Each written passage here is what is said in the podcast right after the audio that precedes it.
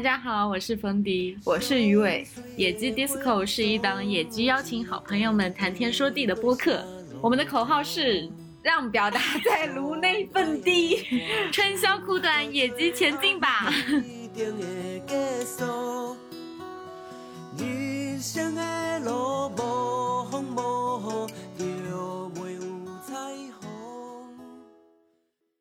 成记》的第一部是一九年出的嘛，《养成记》第二季是今年夏天的时候大概，所以到现在为止已经播放结束一段时间了。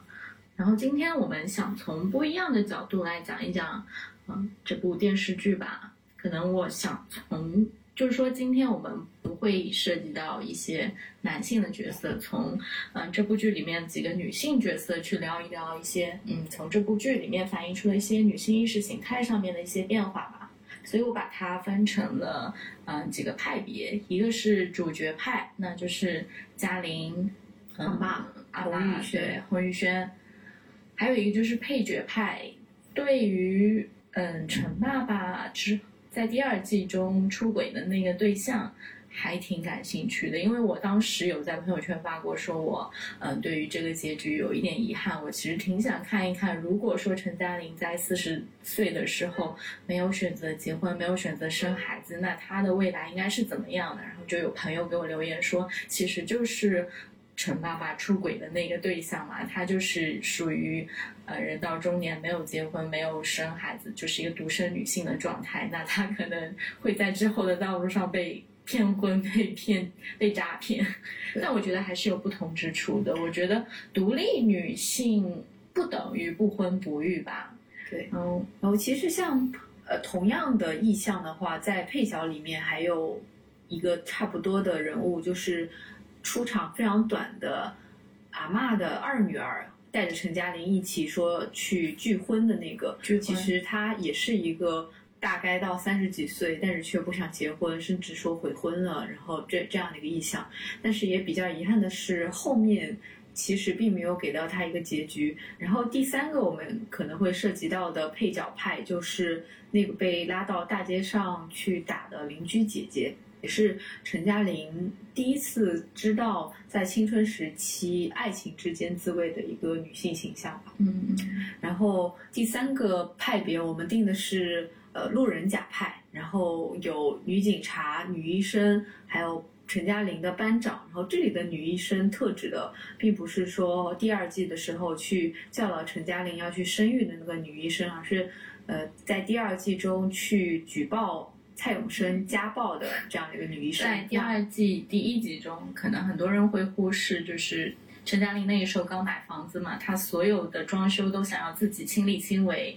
于是在一次应该是在爬梯子上去钉螺丝的时候吧，摔下来了，然后身上有很多伤口嘛，当时去医院看的时候，那个女医生就。误以为是嗯蔡永森家暴了嘛，然后就在把他们稳住的同时报了警。虽然那个场景还蛮啼笑皆非的，但是我觉得这样的一个形象还是挺有进步意义的。就是我觉得是属于我们现在蛮需要的那么一类人。对，所以我们把它放在路人甲派里面去聊。然后第四个派别的话，其实是由配角也有主角嘛，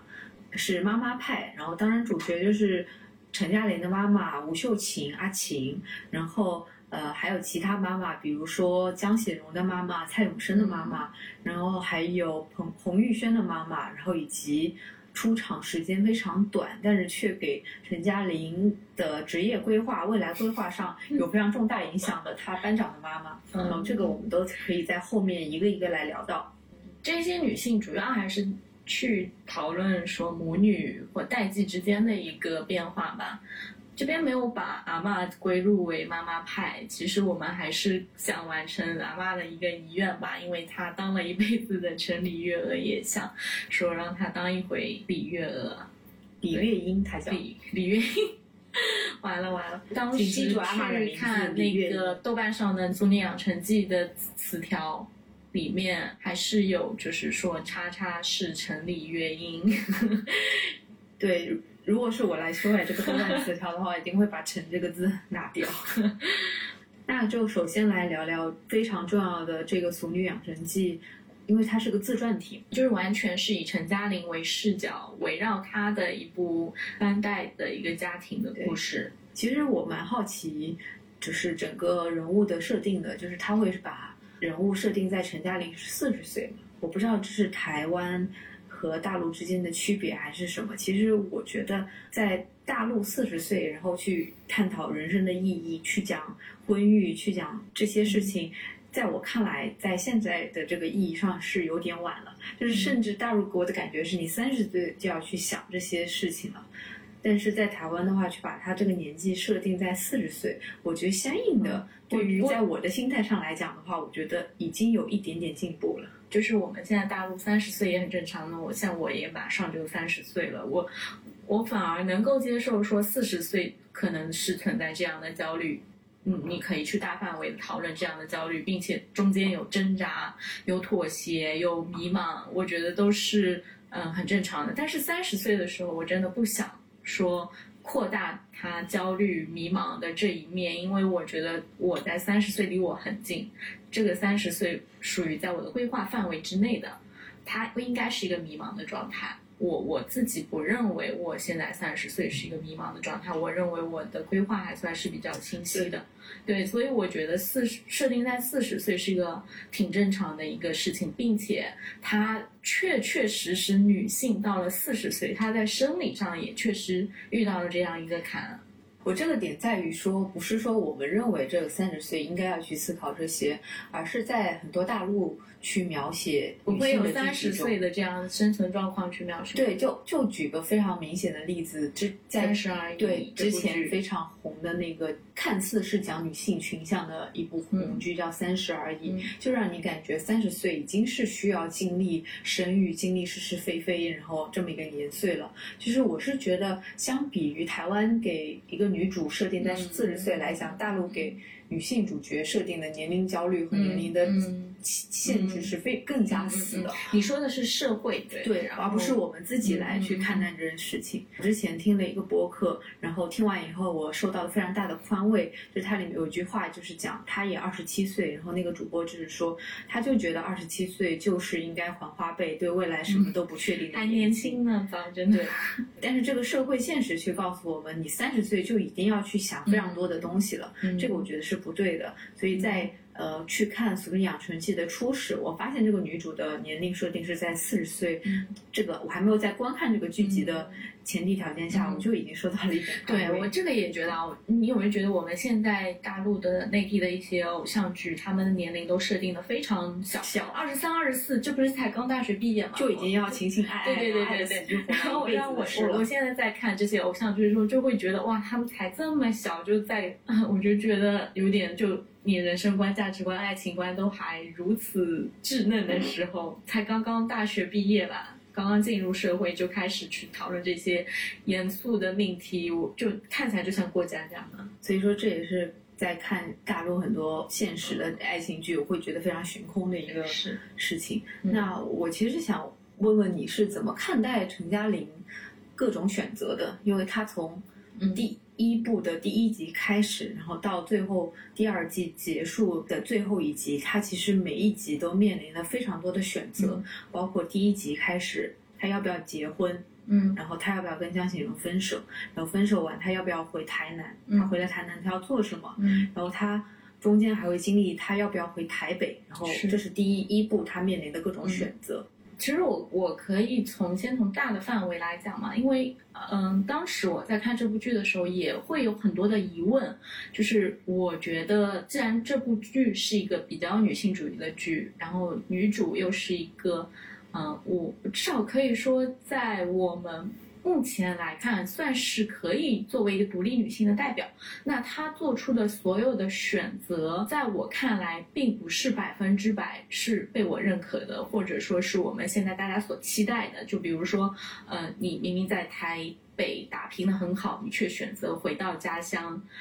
然后或者说你明明可以。不选择生孩子，明明那么讨厌孩子，你明明也不喜欢，你觉得自己人生下半场才刚开始，这个时候你却选择了。嗯把这个孩子生下来，包括说最后甚至还主动跟男朋友去求婚，呃，这些好像都背离了我们对于独立女性的一个定义。但是我觉得正是这部剧所要表现的一个事情，就是说有做自己选择的自由，并且她能够承受自己做出这个选择的后果。那这才是现实生活中可以达到的一个独立女性的一个状态。就其实我是这样在看待这件事情的。我在看这部剧的时候，其实也确实对他有很多不满。可以说是，如果说你要让我在这整个剧里选一个我喜欢的角色，嗯我一定不会选陈嘉玲。嗯就虽然说她仿佛是我，就是仿佛是生活中真真实实存在的这么一个人物。就我觉得他好就好在这一点。但是我觉得，如果是我生活中有一个，比如说我的朋友是陈嘉玲，或者说我是我自己是陈嘉玲，我会不喜欢我这个朋友，嗯我也会不喜欢我自己。但是我觉得正是因为这样子，我才会觉得这部剧拍的非常的真实。嗯就好像我们现在对很多女性导演的要求就是。你既然都是一个女性导演了，你就应该拍一点嗯女性主义的东西给我们啊。比如说之前有被诟病的，当时呃《Wonder Woman》的那个女导演，然后包括呃《少女图》的女导演，其实都有被这样子去评价，就是说，我觉得你的剧集中女性意识还不够觉醒，就是有这样的一个评价。后来我之前有看到严艺颜悦她在评价自己说，她认为她说的脱口秀不是女性视角，就不应该给他冠上女性视角这个嗯嗯嗯嗯题目，嗯而是这就是他的视角。对，对，为什么我们要在一个呃创作过程中把女性视角单一的拎出来？就是因为我们觉得它是少数的，它是小众的，而不是人的。就是人的概念是男人，而不是女人。然后这样的那个视角下，其实我是可以理解创作者来创作陈嘉玲这个角色，然后或者说去表达这个角色诸多选择的一个方式了。就是他想告诉我们，你生活中就是会面临。心口不一，人的复杂性是有一定程度的，你不可能像真的一个虚拟人物一样，他的价值观从始至终嗯都是统一的，他的言行是统一的，他所有的做的选择都是在为他最后那个价值观是去服务的。这是美国漫威电影，而不是一个真实的生活剧情。对对对，其实要做出自己的选择，比去做出大众认为正确的选择要困难得多。你当然说，呃，一个独立女性，你不能结婚，不能生孩子，不能或者怎么样，你去做出这些选择挺简单的，就是不婚不育呗。但是如果你要真正的考虑自己的真实情况，真实的去做出自己想做出的选择，你能够承担你做出这些选择背后所可能产生的结果，那这就是就是一种勇敢。我觉得，就是你比去做大众认为正确的选择要困难的多得多。我我觉得这部剧就不要去给他预设一个什么样的价值观，他在有这样的一个选择的时候，就是一种突破了。对，然后像比如说，呃，陈嘉玲她总是让人感觉他很矛盾，他可以在说出我的人生下半场才刚刚开始的同时，立刻非常非常委屈的去想要去给她的前男友求复合。其实这是一种反大女主思维，我很爽快的跟你分手了，这个剧我却剧一定是个爽剧。对我却陷入了一种情感的纠结，我陷入了进退两难，就是这种进退两难的表达让我觉得非常的真实，非常的难得。对对对，之前听你说，你完全能够理解到他为什么本来一切都按照了他预设的想法去走，他想的我马上就要结婚，马上就一定要生孩子，然后我的呃男朋友也恰好跟我求婚了，结果我在马上要结婚之前，突然觉得，哎，我不爱了，我不想结了。这是这也是一个很突然的事情，对。然后再到他跟蔡永森的时候，就是他们其实并不是不爱了，他们他可能就是觉得我们现在的一个生活方式产生了一个分歧了，嗯，我我你接受不了我的，我也接受不了你的，那我们就分手。然后转头突然又符合了，你能够共情到吗？就是对，其实我非常突然，能共情到他人物的选择，那个点就在于说，之前我看很多电视剧，就像我刚刚聊的，人物他为什么会变得非常扁平、非常单一化，嗯就是因为他就像一个假人，他一旦意识到这个事情有不对了，他就可以立刻改变；一旦知道说前面有希望，他就可以立刻去抓住，嗯他不会有任何的自我怀疑、踌躇等等。那现实生活中的人一定不是这样的，嗯但他意识到了。自己想要什么，一定不是说他今天这一秒这一刻就清楚的意识到自己想要什么，他是在漫长的自我怀疑和对生活中觉得说这段生活怎么就让我觉得有点不舒服呢？一切都很好，但为什么我会觉得有点不舒服？他在寻找这个不舒服的点，他花了非常非常长的时间。他有可能今天说服了自己，现在过的生活就是自己想要的，明天梦中他又告诉自己这个生活不是我想要的，他一直会在这个阵痛点上。相徘徊，他为什么这个人他没有做前进，或者说他会让你觉得我的这个决定下的非常突然？就比如说江显荣，他一定不觉得他在求婚的那一瞬间陈嘉玲是要跟他分手的，因为他不知道任何嗯陈嘉玲的梦中的徘徊，然后在事业上的遇到的挫折和选择这种思想和心态上的变化，在他看来就是我的。女朋友好好的，突然要跟我分手，就在这是他的视角。但对于陈嘉玲而言，一定不是这样。他一定是觉得这个生活有很多很多很多很多很多让我不舒服的地方了。我真的很想改变这些不舒服的地方。那首先我要去经历的过程是，我要找到这些不舒服的点，然后我要确定这些不舒服的点累积起来是不可以被解决的，嗯不可以被现在的我解决的。同时，我要做出怎样的改变呢？这是一个非常漫长的思考过程。虽然说这个剧集只拿了半集的时间来跟我们展现，可能会是一些细节的生活，但其实我已经能感受、感同身受到了。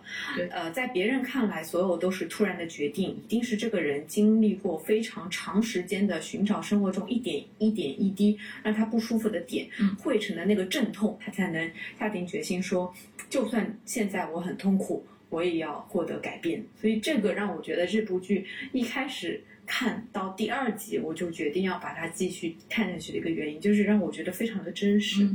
其实这个在剧里也是有铺垫的。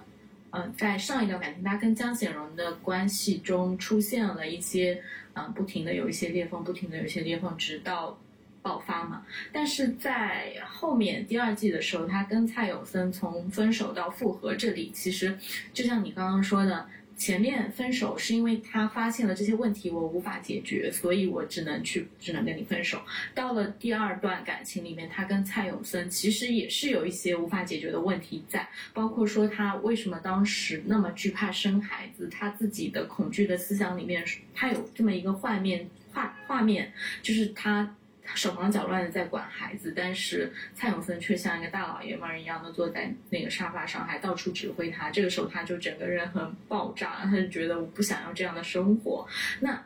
所以他后面有各种各样的，可能还有其他的因素吧，累积到了最后，在一个台风夜的时候爆发，他们决定分手。后来他又很快转变去求复合，我觉得这里面是有问题的，因为。他们前面所遇到的一些分歧矛盾，也同样没有解决解决方法出来。那为什么前面没有解决方法的时候，你选择了分手，果断的选择了分手，不会复合？为什么到了第二段的感情的时候，却把这些矛盾搁置了？其实我觉得这里有一个点我们是忽略的：一个人永远不可能找到一个完美的伴侣。所有的东西都合他的心意，他们之间没有任何矛盾，然后，嗯，所有的选择都是同质化的。这个人不管是世俗意义上还是个人意义上都是完美的，我觉得一定是不可能找到这样一个人的。那前面那段感情，我觉得最大的那个点就是在于说，他虽然觉得江雪荣有诸多的好，但他有一个不好，就是他觉得江雪荣不够爱他。嗯。这是一个非常大的前提，然后我们再来看到后面那段感情，就是蔡永森，他确实有诸多的不好，嗯，但是他有一个点，就是他确确实实是把陈嘉玲放在他一个心上非常重要的位置的。其实我们也后面有很多细节去去表述，就比如说他不去带孩子，然后再甩甩手掌柜这件事情，我觉得在基于他把陈嘉玲放在第一位的这个心理基础上。我觉得陈嘉玲为什么还是可以忍受的，是因为她觉得你把我放在第一位，她是可以改变的，就是她有一个改变的可能性，是有改变。就是后来洪玉轩带自己孩子过来住住了一段时间，嗯，蔡蔡永森把他的儿子其实照顾的挺好的。对，所以这个所有的都有一个基础点，就是我需要在我的伴侣身上得到一些。东西，然后我也可以放掉一些我的东西，然后伴侣也可以在我的身上得到一些东西，他也可以放掉一些东西。就好像蔡永森一定不会觉得陈嘉玲是他一个十全十美的完美的妻子吧？那他肯定也不是这样看待她的，但他确实在他身上得到了很多他需要的东西和他爱的东西，那这个就可以互相抵消的。那为什么我觉得江显荣那段感情已经彻底维持不下不下去了，就是他在江显荣身上。完全得不到他想要的东西了，所以他就可以当机立断的放弃。而且，其实我们把这两段感情的时间线拉长，你可以发现，说前面他跟江贤荣彻底拜拜，也是在求婚之后，对吧？那。后来他跟蔡永森的这段关系也目前只是进行到求婚而已，那谁知道求婚完了之后他会不会也也会彻底拜拜，对吧？所以我们也没必要把它看成这是一个最终的结局，这只是陈嘉玲生活中的另一个节点而已。这是一段生活嘛？对，生活在无穷无尽的继续下去，他还有未来非常长远的人生。是的，这只是他人生一个生活片段。我们作为观众也是窥见了他这样一段人生的生活片段而已。就是有可能跟你相同的点，或者跟你不同的点，你只是经历了他从其实也只有三十九岁到四十多岁，四十三岁的样子，就几年的生活时间嘛，你也不能就这么把它给定性了。他对。他他也许之后求婚完了之后还有其他的一个生活，他可能又把蔡永森给甩了呢。因为有很多人说对这个结局比较失望，想象中的陈嘉玲应该不生孩子，跟蔡永森谈一辈子的恋爱，不会结婚。我之前一直觉得一部好的作品很重要的要素是。要把这个故事讲得有完整性，但是我后来要去补充我这个回答的原因是，我不认为是说我这个故事需要有始有终，而是要把这个故事讲述的完整性，就是它可以呈现这个人多面的选择。是，那我觉得陈嘉玲在这个作品里就是一个非常好的人物，应该说是这个导演把陈嘉玲这个人物呈现的非常好，呈现出来了她非常多面的一一个状态。嗯，你有对比过她？嗯，因为两次两段关系里面都是陈嘉玲主动去。去求婚的，你有没有对比过？嗯，他跟江显荣求婚的台词和他跟那个蔡永森求婚的台词？我记忆中，他跟江贤荣求婚，其实他自己都分不清自己是在做梦的时候求的，还是真实求。因为那个时候他好像喝醉了，然后刚好失去前男友的婚礼回来之后，受到了一些刺激，然后那个时候也被疯狂的催婚嘛。然后他可能就是拿着一支玫瑰花，拿着那个玫瑰花是从前男友婚礼上拿来的，然后拿着那个。戒指吧，那边求婚，说江贤荣，你娶我好不好？对吧？他那个时候好像就边哭边喊。但是他跟蔡永森求婚的那一句台词，我还挺印象深刻的。他说：“呃，我不相信婚姻，但是我相信你，我相信我们。你见过最丑、最脆弱的样子，你是我这辈子起床唯一想看见的人。”我就觉得他可能就是这两次的求婚里面，他这一次会更坚定，他是。做出了自己的选择的，对，第一次其实你明显能感觉到他不是自己的选择，对，完全不是自己的选择，他是被催婚了，然后去前男友的婚礼上被刺激了，然后这些因素刺激下导致他做出了一个选择，这个选择并不是说他自己真正想要做出的选择。嗯，那后面一个是没有任何刺激他的因素，我甚至觉得就算他不求婚。蔡永森在这个状态下也完全不会离开他，也不会继续爱他。可能就是给蔡永森吃了一颗定心丸。对，所以说这个我觉得才是呃两次求婚非常大的区别。对对，而且你可能没有看到他跟蔡永森求婚的时候，他不是求用戒指，是那个棒球，因为他是一个棒球教练嘛。我觉得这并不是一个求婚，而是一个告白吧。我觉得是对一次情感关系的表达，就是我爱你的另一种说法。对。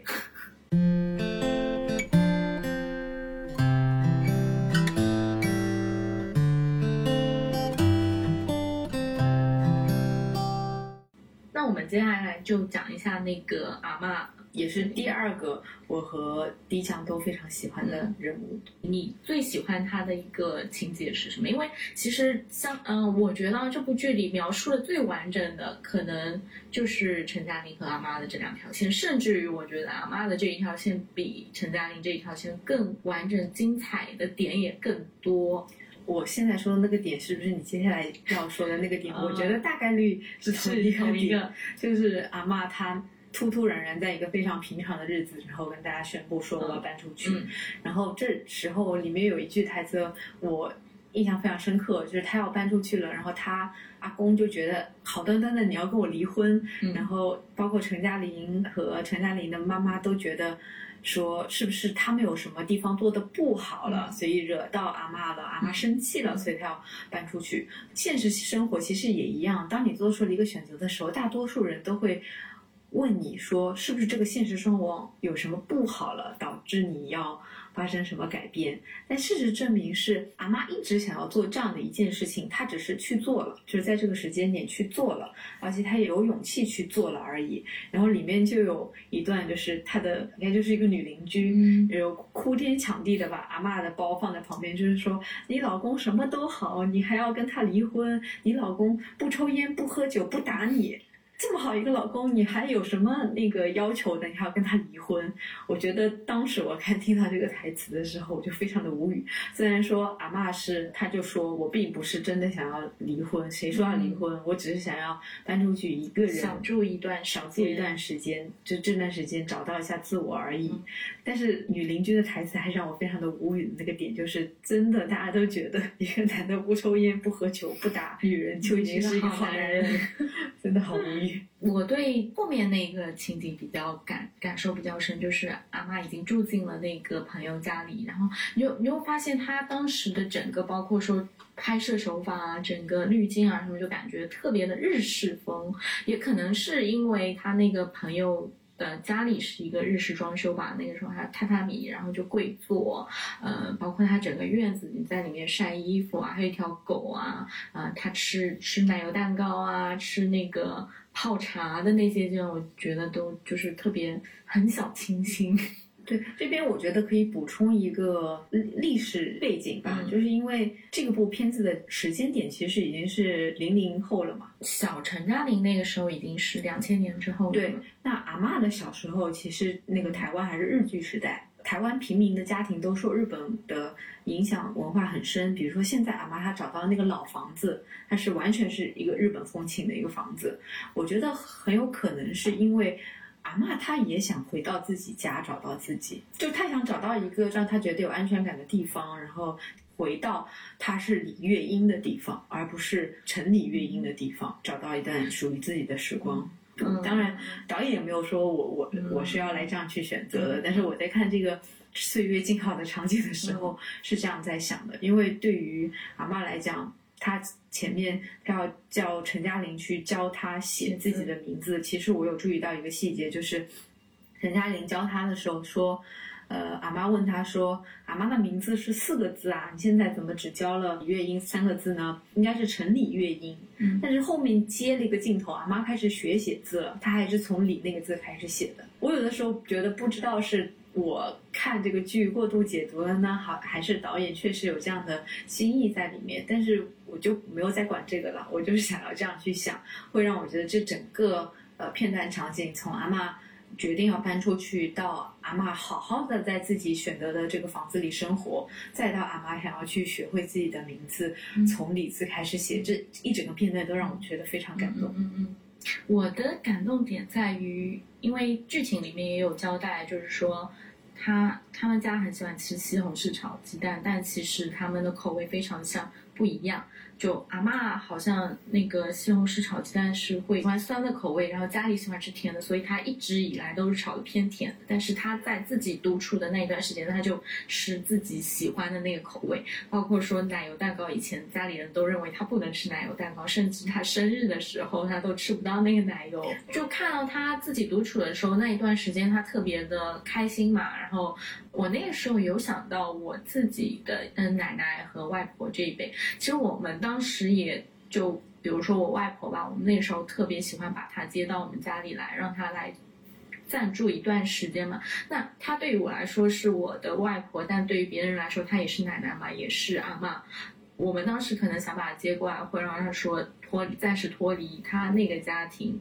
她不是家庭主妇，她可以来我们家，她就是一个老人而已。但她只要住超过一两天，她就会特别的焦虑，她就说我一定要回。回去啊，说，然后每次的借口都是什么啊，家里的呃衣服要洗啦，被子要晒啦，什么什么。我我当时就觉得还挺心酸的，就是为什么一个呃奉献了这么一辈子的一个女人吧，你就算给了她机会让她单独出来，她都会有一根线好像绑着她，一定要弹回去。这个点我觉得就在于说，阿妈她是意识到自己想要什么了，但是。我们的很多外婆奶奶，他们可能这辈子都不会意识到自己想要什么，然后他们也找不到自己的价值点。然后对于他们来讲，他们的价值就是在这个家庭里当阿妈。所以说，当你要把他从这个家庭中抽离出来的时候，他就找不到自己的人生重心了，他会觉得自己的价值在慢慢的丧失。我除了当你的阿妈，我还能做什么呢？你现在要求我出来了以后，我会不会在那个家庭里的重要性就越来越低，越来越低？那我在这个世界上还能找到什么人生重心呢？这个当时我之前看过一个小品，就是演的妈妈从就家里出去一段时间之后回来，哎，发现我自己的孩子都能自己洗衣服、自己做饭，然后突然丧失了自己在活在这个家庭里面的一个功能是什么？整个小品的利益就是说，为了，呃，家家里人儿子和爸爸为了说让妈妈还有存在感，故意把衣服弄得很乱啊，故意把那个菜弄得很难吃什么的。然后最后大家感动的抱在一起说：“这个家庭果然离不开妈妈。”我就觉得为什么要做这种这种作品？为什么要做这种？这其实是《请回答一九八八》里面的一个桥段啊？是吗？就是那个豹子女士，她出去玩了几天。我当时看的时候并没有觉得这是一个很讽刺的桥段，但确实还是觉得。哎呀，豹子女士已经是一个这么厉害的角色了，或者说这么让我喜欢的角色了，但她也确确实实作为一个家庭主妇，很难找到自己的人生重心。你当时看《一九八八》这个片段的时候，有会觉得不舒服吗？我其实当时没有觉得，因为我看《一九八八》还是挺挺前面的，就是大概在读大学的时候就看了《请回答一九八八》。我当时觉得这个桥段，我甚至还觉得哇，这个大儿子真的真的有心。我也要这样学，我学会了。对，找到找到了妈妈的需求，真的很关心妈妈的。我看这一段好像是那个演员的诞生吧，好像他们就改拍了这一段。我当时看觉得挺不舒服，为什么都什么年代了？对，所以说我们的观念也随着。这个遇到的作品，然后学习到一些知识，看到的一些社会现象，然后有发生一些改变。嗯 我我当时就是觉得大儿子真的好贴心。里面有一个桥段，就是说大儿子其实是那个妈妈的女儿，然后。妈妈还说了一句：“一个家里还是得有一个女儿。”我当时觉得，哇，你看女儿妈妈妈贴心小棉袄。但是现在我回过头来来看我这样的思想，我就觉得这也是社会对女儿的一种枷锁，就是女儿就是要很贴心，然后儿子就是粗里粗糙都没关系。我现在回看我之前的很多观点，都会觉得很奇怪。然后还有关于阿妈的片段，你还能想起来的？就是他唱歌那个，嗯，就是他唱的那个叫什么《纯情青春梦》。嗯，他当时好像站在那个舞台上，就是他那个是不是得交代一下这个具体情节？那你来介绍一下。就是好像是他们村里面举办了一个比赛吧，然后如果说得到第一名的，是可以去那个什么什么公园拍那个什么剧吧。反正就当时的小陈嘉玲特别想要去那里拍戏，然后就撺掇他的阿妈，就是一定要得到第一名。然后阿妈当时排练了一首歌，当时登台的时候说了一句话，他说这首歌我是唱给一个人的，但是他没有说这个人是谁。我当时觉得很好笑，就是当时阿公和那个阿妈闹了点矛盾嘛，然后阿公就听到了这句话，就是心里想的是一定是唱给我的。然后结果阿妈就是说，我要唱给的那个人就是我自己。我觉得这个属于他当时一个女性意识形态的一个闪闪光点吧。还有一个点啊，就是就是我我今天刚刚重温了一下，就是嗯，应该是第二季里面了吧。那个陈嘉玲是要去台北念书，然后当时陈嘉玲的妈妈一直想要陈嘉玲念嗯台南的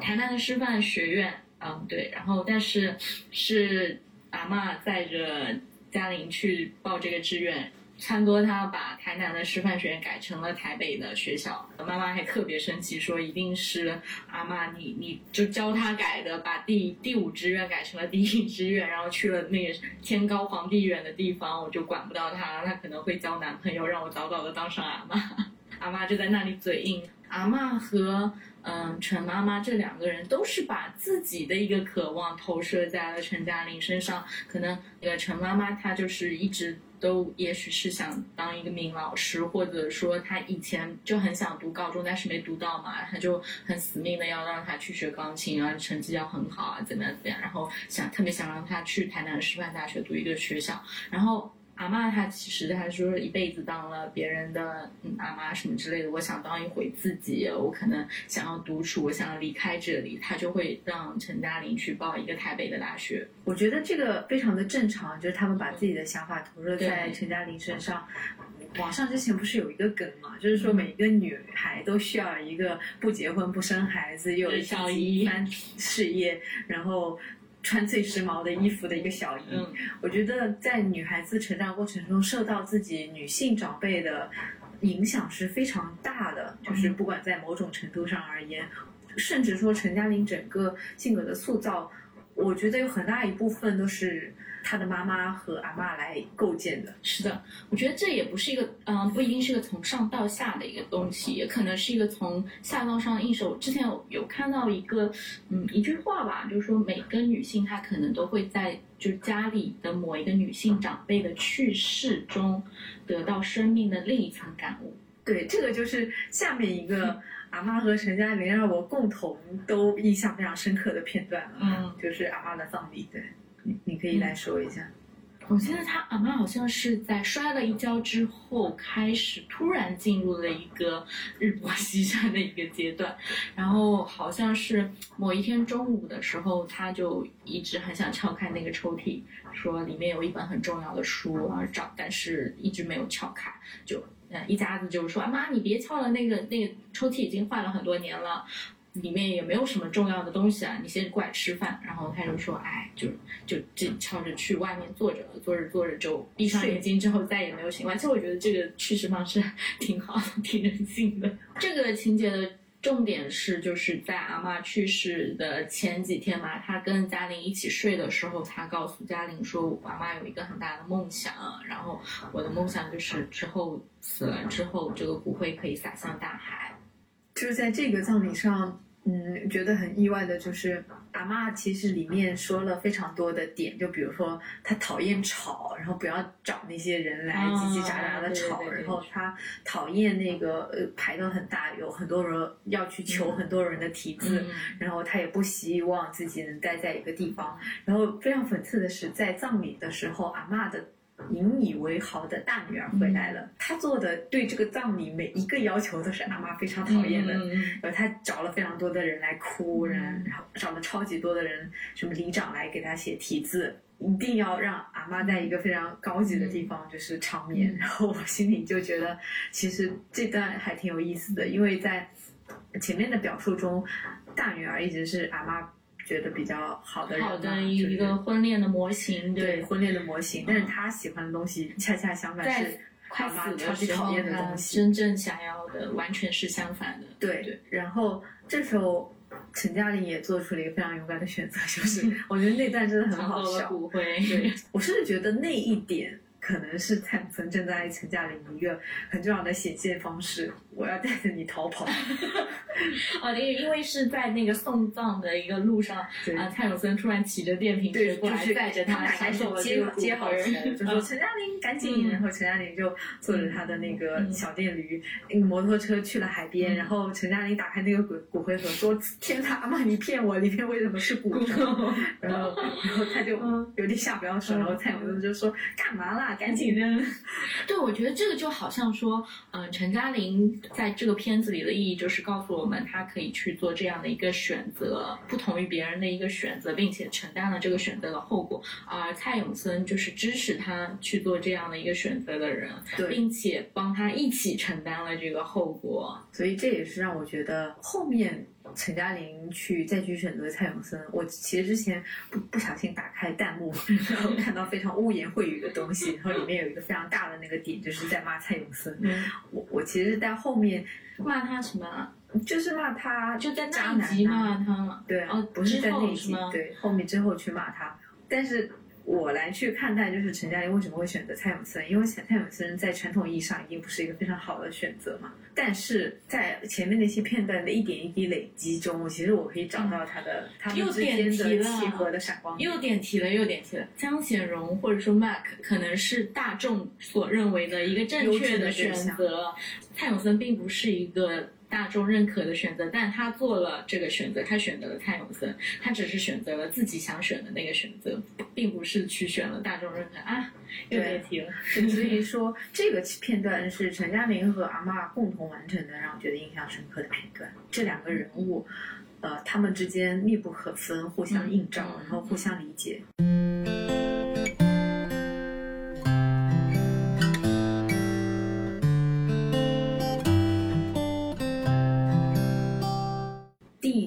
个主角派，我们想聊的人是洪玉轩。其实我觉得洪玉轩这个人物有点过于偶像剧了。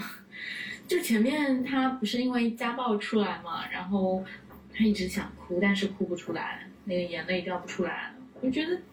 很假，是不是？那个有点假。是真的会有人就是被规训到这种地步吗？就他无法真实的表达自己的情感。他这个人物虽然在整个剧里面会有点。扁平了，相对来说，对，没那么立体。但是他整个自己，他是有形成一个闭环的。他的那人物的人设是顺的，就比如说他的母亲在前面有铺垫了，就是那个嫁了一个超级有钱的老公，然后自以为自己非常成功，是一个绝佳婚婚恋。呃，模板。的人，然后他的小孩是洪玉轩，你可想而知，他小时候对洪玉轩的教育是一个怎样的情况下，就是你不可以做任何让我丢脸的事情，你也要活成一个模板意义上的人上人，你也要嫁一个很厉害的老公，然后不用工作，然后花有很多钱，不用花钱，然后你要生一个儿子，然后你要让所有人都羡慕，就是你可想而知对他的教育是这样子的，他。整个这样被教育下来的时候，他也有一定自己的性格，所以才形成了这么冲突的一个洪玉轩。里面他有一个细节，就是他从来不说我，他就一直都是玉玉轩怎么怎么样，玉轩怎么怎么样。但是到第二季的最后一集，就是他真的崩溃了，然后他也经历过那么多事情以后，他从那个车上下来大骂陈嘉玲说：“你为什么要来追我的车？”的时候用的是我，然后他也包括他哭了，就是他。他一直在说玉轩怎么怎么样，玉轩怎么怎么样，然后她甚至也不敢去骂，直接去骂她丈夫的小三，她是借骂陈嘉玲妈妈的那个小三来骂出了自己想骂的东西，就可以看出这个人她从来都没有正视过自己啊，他不敢哭，不是他不会哭，是因为哭的那个人是我。但是他不敢面对我，所以不会哭的那个人是洪玉轩，是玉轩这个代名词，只是这个模板而已。其实我我现在感觉啊，洪玉轩虽然当时我在看的时候，这个角色对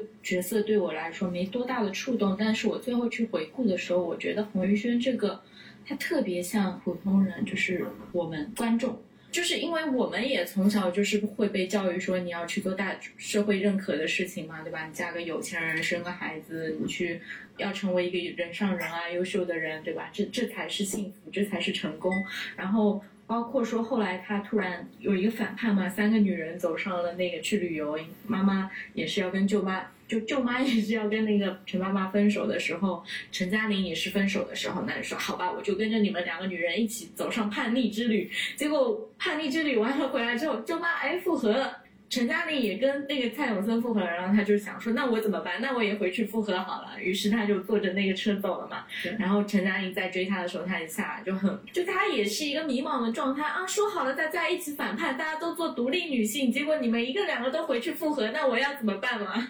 这就我觉得很砍出我自己的心声啊。就是说好了是一个独立女性意识的一个电一个电视剧，完了之后你哎你回到家乡去了，你回来回去，就算你老公。出轨了，你还你也还是跟他复合了，那我算什么？我觉得这也是现在去创作电视剧和电影的一个非常大的潮流，就是他会在里面加一个人观众视角，就好像之前我们看那些综艺。有一个观察室，嗯就是他为什么要设计这个观察室？他就觉得就是观察室可以拉近呃跟观众的距离，大家可以一起吐槽嘛。包括之前那个看黑寡妇那个电影的时候，我不知道你有没有看过，就是黑寡妇那个电影里面的时候，也有 A 咖和 A 角和 B 角，就是黑寡妇和她的妹妹。她妹妹就是就是她就会一直吐槽黑寡妇说你在那个妇联里面嘛，你就是一个知心大姐姐，跟这个人谈恋爱谈谈恋爱暧昧暧昧，跟这个人开解开解，然后你就算是一个超级英雄，但是你在打斗的过程中还要甩头发，然后你落地一定要叉开大腿，一个很酷的动作。怎么你是在拍电影吗？就是现在很多的电影创作和电视剧创作，它为了去拉近跟观众的距离，它会设置一个这样的设置这样一个角色。对我觉得胡宇胡宇轩轩工具人，我不想把它这么简单的去套用一个工具人嗯这个角色，就像你刚才说的，红玉轩就是我呀，就是我们呀，我们对这个世俗意义上很多生活都有自己的追求，但是我们还是做出了自己的选择。王玉轩他不就是说我就是爱钱，我就是不想过没有钱的生活，但是。到头来，我最后的选择不是还没有回去吗？所以大家都是这样的。我想成为人上人，我也爱钱，我也不想缺钱，但是最终我还是找到了一个折中的选择，就是什么是我一定不想做的。就是我现在觉得探寻自我的过程，要找到自己想做的事情真的很难，嗯或者说想成为的人真的很难。但是你有一件事情会更简单一点，就是我知道我不想成为这样的人，我不想过这样的生活，我不想做这样的事情。就是这个不比我想要成为怎样的人会稍微简单一点。然后洪玉轩就是只是他作为一个普通观众的代表，他找到了他那个不而已。对对对，他最终选择什么还是不知道。对，他可能就是看了其中两个女性的故事之后，他有一定的改变、一定的领悟，并且他知道了自己不想要什么样的生活之后，他最终会怎么样去选择，这个剧里是没有告诉我们的。对，这就是我啊，这就是观众啊，就是你看了这个剧，你也体验了这两个女人的生活之后，你会怎么样去做呢？这里其实也是留给观众的一个思考。对。但洪玉轩真的很像行走的弹幕。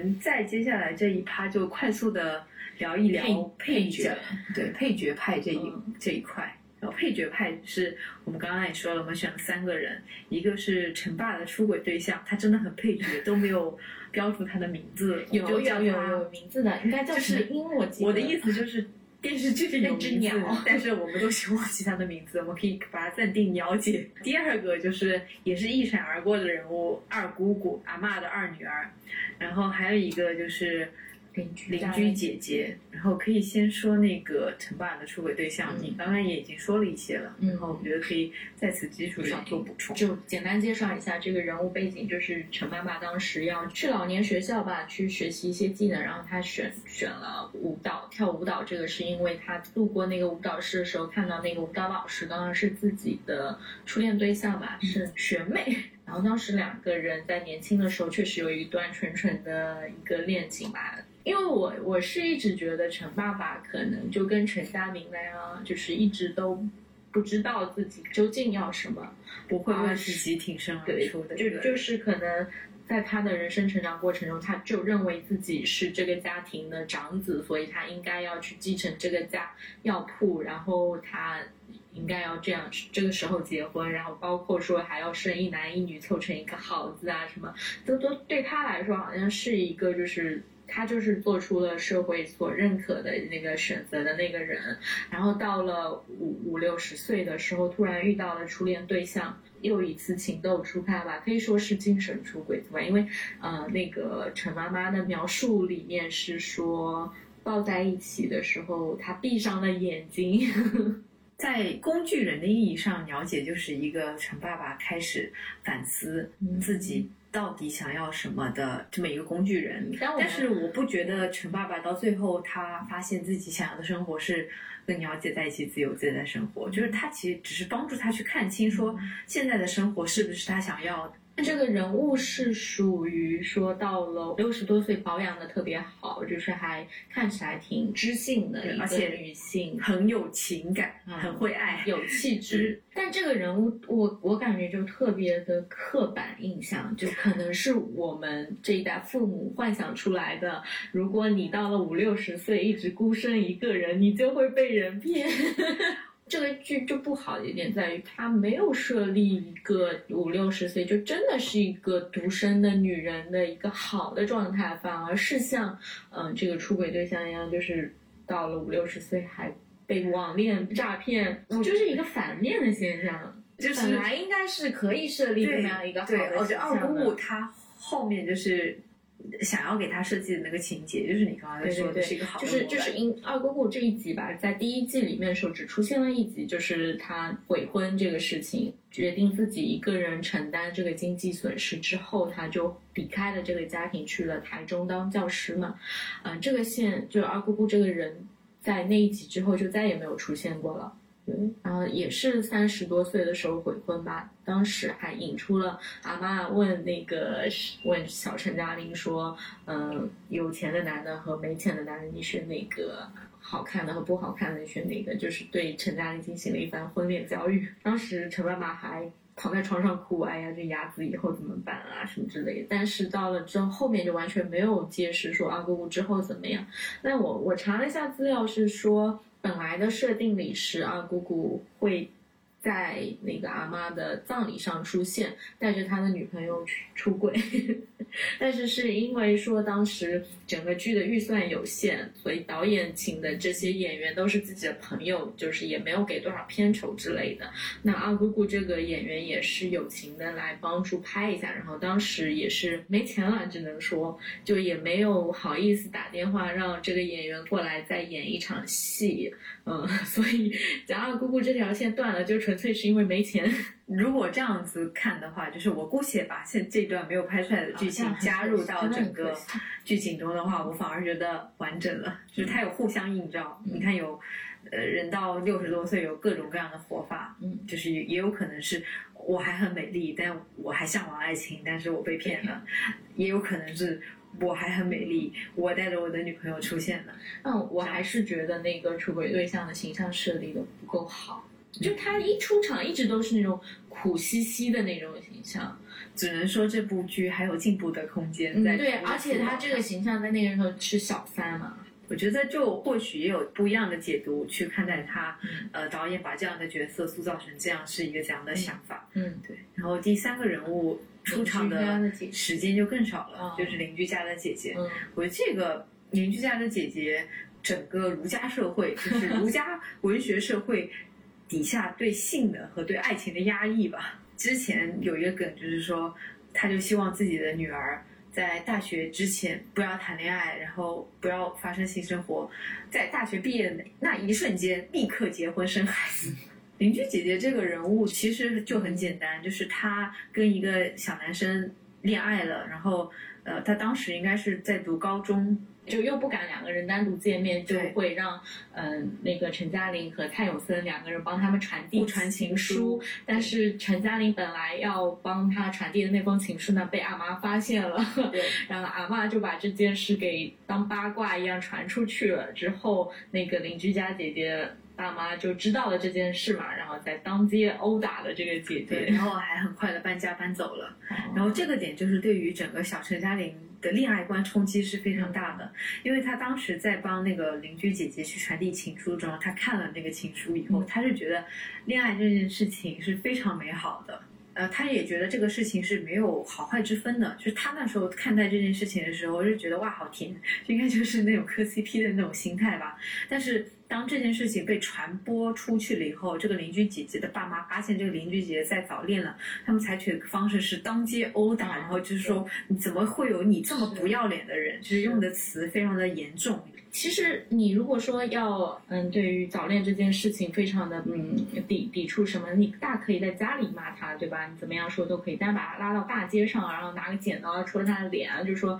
嗯，就骂的声音还特别大，故意让很吸引很多邻居过来看，我觉得也是那种，反正就是就他要大声的告诉大家啊，这个孩子我教育过了，但他没有，就是还是早恋啊什么什么，就跟我们无关了啊，就感觉是一种在宣告。对他，他这种方式是他父母想要争回面子，我去。当街侮辱一个我的女儿这件事情做错了，我不管这个女儿怎么想，然后只要让大家感觉到我不是这样想的，就是我作为他父母，我不是一个这样的丢脸的人就可以了。这也是很多父母来对待自己的孩子，其实是把自己的孩子当做一个来自己给自己挣脸面的一个工具的一个非常重要的写照。然后当然也是一个为什么我刚刚说到一些儒学文化下的性压抑这个问题，就是大家从小到大都没有在教育自己的孩子怎么面对爱，就是既缺爱的教育，也缺性的教育。嗯，你上你刚刚之前在问我说台湾的那个性教育怎么样？对，在如果说这个电影反映的电视剧反映的现实就是反映的现实的话，我觉得台湾的性教育在那个年代一定做的很差，很差。就是你包括在这部剧里也有，其中有涉及到一家人给小嘉玲在那边，就好像就是因为邻居家姐姐这个事情吧，然后就是觉得性教育刻不容缓，要给小嘉玲那个上一些课，然后当时是嗯爸爸妈妈爷爷阿公上都就。觉得很难为情嘛，不知道该怎么开口，然后阿妈就上了拿了一个那个果子，那个叫什么释迦还是什么，然后就是说女人的第一次特别重要啊，如果你被怎么就相当于啪的一下子就捏爆了，给小陈家里的一个非常大的打击，就是他从那一刻意识到爱是丢脸的。啊，还有一个很很搞笑的点，就是当时不是有一集是阿贡还是陈爸爸特别想拿那个他们村里有一个对有个，然后陈家人就会说，那为什么？阿妈和妈妈就不想要那个女德模范是吧？然后，然后阿妈他们就说呸呸呸，那个是一般都是寡妇才能得的，就是说就是要终身不嫁的那些人才能得，不要诅咒我们啊！就不得模范那个点真的非常夸张，就是 说好不要聊男性角色，但是我还是要吐槽一句，真的是 男人的面子比天大，就男的拿一个副登场为光宗耀祖，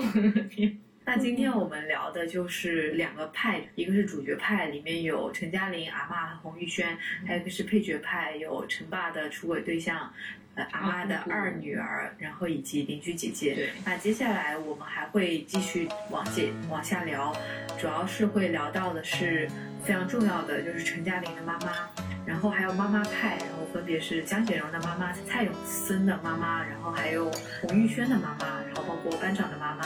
然后在下一集我们会具体聊到这些人物，敬请期待。人生的路有起起甲落落，偏偏你我行在同一条路，互相欠债，只是人的一切，就是想要为你好。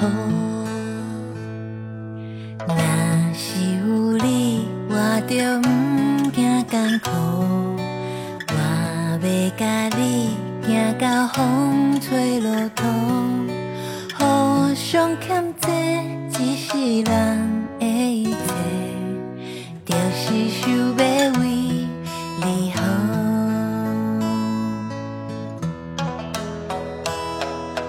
你就是我一世人。